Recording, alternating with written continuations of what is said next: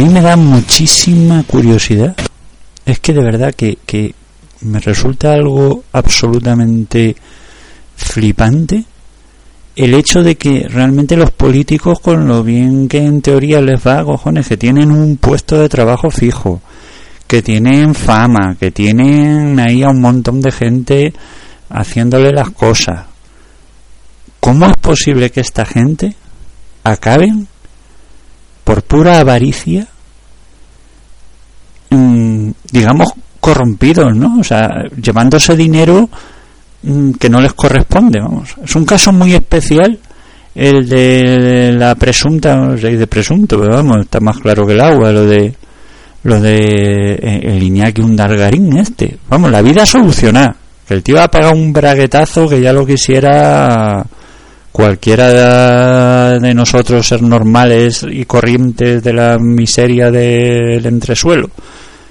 El tío vive como un maraja, lo tiene todo Sale ahí todo serio, ahí todo, todo real y, y, resulta que se pone el tío a robar como si, vamos, como si fuese normal. Ir por ahí representando una asociación sin ánimo de lucro para, para pagarte la casa de Pedralbes.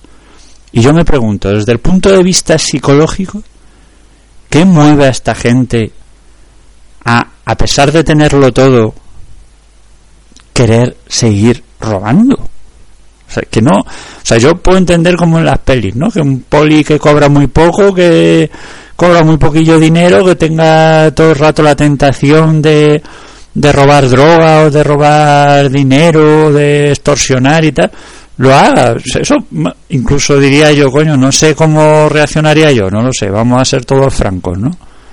Pero Macho, si tienes toda la vida solucionada, si nunca te va a faltar de nada. ¿Para qué? Coño. Pues es la avaricia. Yo realmente veo que la explicación fundamentalmente es un componente de, de avaricia sin freno, inmadura, además, eh, que nos deja llevar por nuestros impulsos más bajos sin reflexionar. Es que como estamos en una sociedad en el que si me gusta esa tía, pues me la cepillo, me da igual que esté casado no casado, medio pensionista, porque al fin y al cabo es sexo nada más. Y estamos viviendo, pues un poco las reglas de maricón el último, pues digo yo, oye, ya ahí está la pasta, el dinero público no es de nadie, como decía aquella, y como no es de nadie, pues ya me lo voy llevando yo, ¿no? Y me hago un despacho con mármol veneciano y porque yo soy la reencarnación de Cleopatra en la Tierra, vamos. Mm, total. Vamos a aprovechar mientras estemos aquí, vamos a chupar del bote todo lo que podamos y más. Que, igual que lo hicieron los anteriores. Luego con soltar un par de y tú más, todo solucionado. Y yo creo, fíjense, yo creo que si nosotros en la sociedad, en vez de llevar estos temas de corrupción por el lado mm, penal, con juicios eternos, con plazos y abogados que claro que esta gente todo el dinero que ha robado pues mira pues el mejor abogado del mundo mundial lo pagamos entre todos aquí. Es que se retroalimenta no mm, digo yo insisto que si en vez de llevarse por el lado penal lo llevásemos más bien por el lado moral y si pusiésemos a esta gente delante de los focos y los taquígrafos y dijésemos este señor es un chorizo decía que iba a hacer esto, esto y lo otro. Se supone que un político tiene que estar investido de, de moral porque al final está gestionando lo que debería de ser el bien de su país Oye, pues si un juez al final determina que este señor es culpable, aparte de la condena penal, que eso se puede prolongar más, juicios express.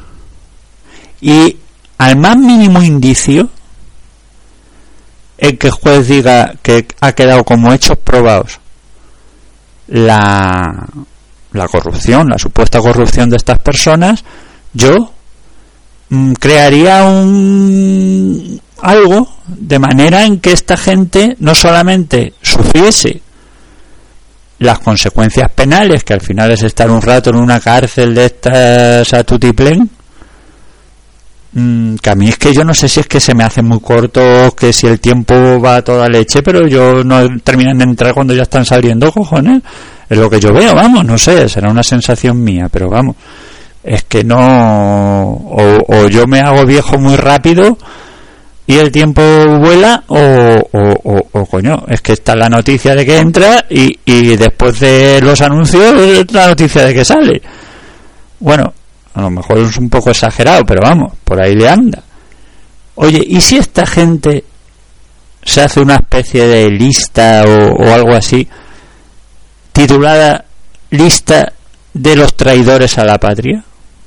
Lista de la gente que aprovechándose de una situación de crisis nacional, con tantísima gente como hay en el paro, no solamente no han cumplido con sus deberes, sino que para más INRI han robado, para mí, habiendo gente como hay que se muere de hambre, habiendo un índice de pobreza infantil que estamos llegando ya a niveles de país subdesarrollado, para mí que esta gente robe, me parece un delito de lesa humanidad, vamos, me parece mmm, traición.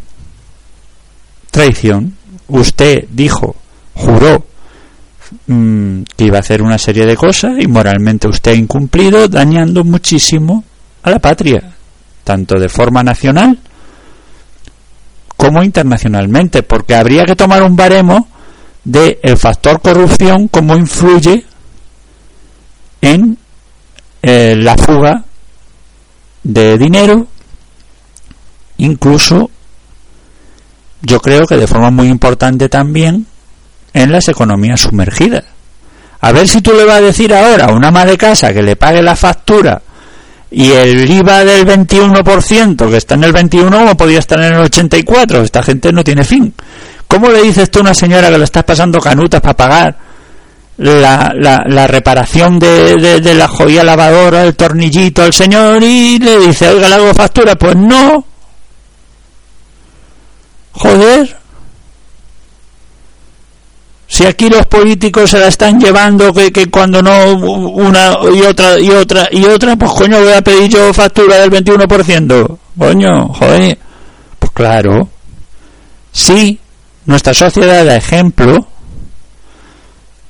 y mmm, siguen las normas de forma escrupulosa, yo creo que la gente va a decir, ostras, mmm, ojo, con defraudar Hacienda, ojo. Pero bueno, yo ya digo, para mí la idea sería decir, oye, mmm, que pasen vergüenza y que queden señalados para la historia de este país como traidores. Esto es lo que debería ser. Bueno, nada más señores. Os dejo en este mi segundo audio sobre temas de actualidad, entre comillas, porque bueno, la corrupción en España es más vieja que, que la prostitución, pero bueno, ahí, ahí lo dejo para la reflexión y nada, gracias por escucharme y un abrazo, un abrazo de los fuertes. Adiós, adiós.